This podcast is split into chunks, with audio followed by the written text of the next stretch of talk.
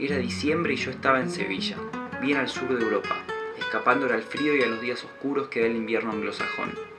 Una especie de exilio climático, gracias al cual me podía permitir salir en remera durante el día y darle un respiro a mi único buzo, que venía batallando sin cesar desde aquel septiembre nórdico. Estaba en el casco histórico de la ciudad, viviendo en un hostel cuyo alojamiento pagaba con un puñado de horas diarias de trabajo, que me ubicaban en una habitación con los otros cinco empleados. Bah, cinco. Durante la primera semana jamás completamos el cupo de tres camas marineras que teníamos en la pieza, pero ya en la segunda se terminó de establecer el equipo de trabajo.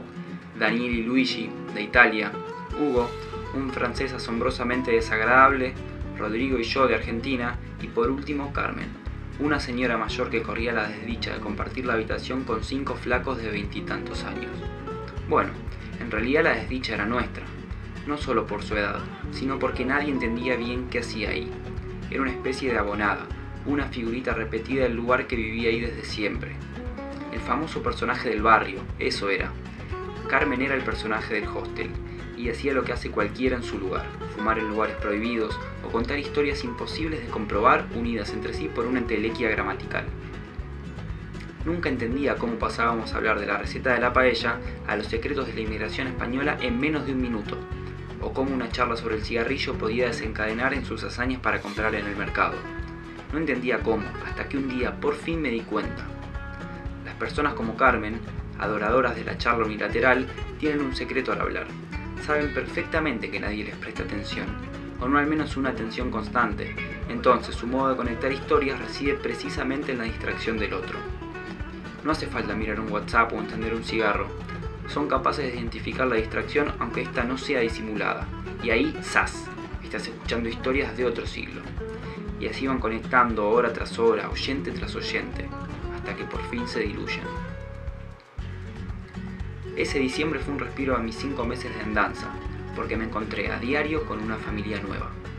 La exigua final de la Copa Libertadores en Madrid había llenado de excusas a cientos de argentinos para recorrer España, y Sevilla era uno de los lugares elegidos por todo aquel malón futbolero, que en plena borrachera nunca se olvidaba de recordarme el resultado. Había gente de todos lados y de todos los colores.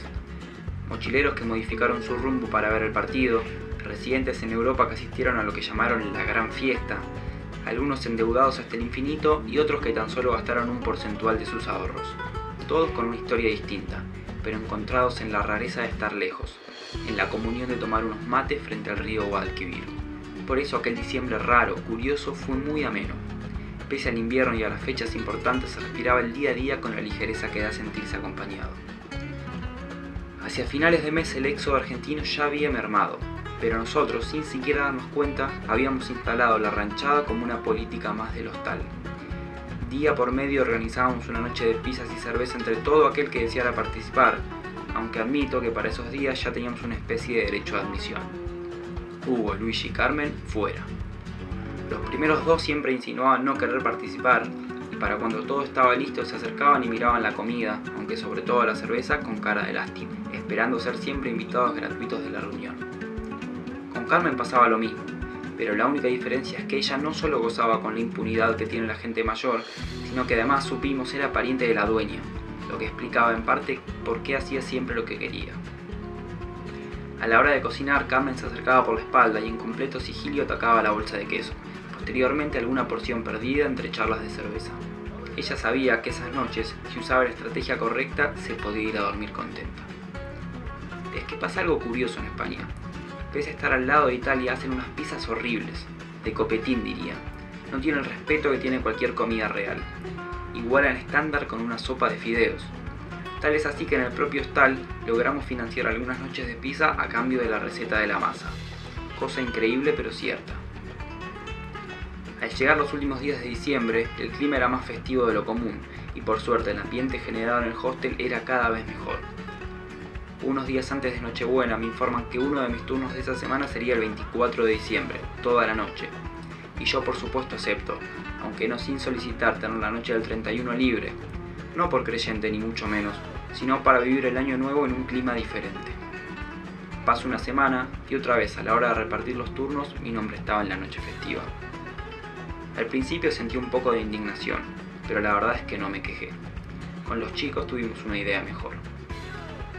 Durante toda la semana previa al 31 organizamos para la fecha una noche de pizza y cerveza, como siempre, pero esta vez con todo el personal. La cita era a las 9 y sabíamos que no podía extenderse más allá de las 10 u 11, porque nadie de nosotros iba a tener ganas de pasar tanto tiempo conversando trivialidades.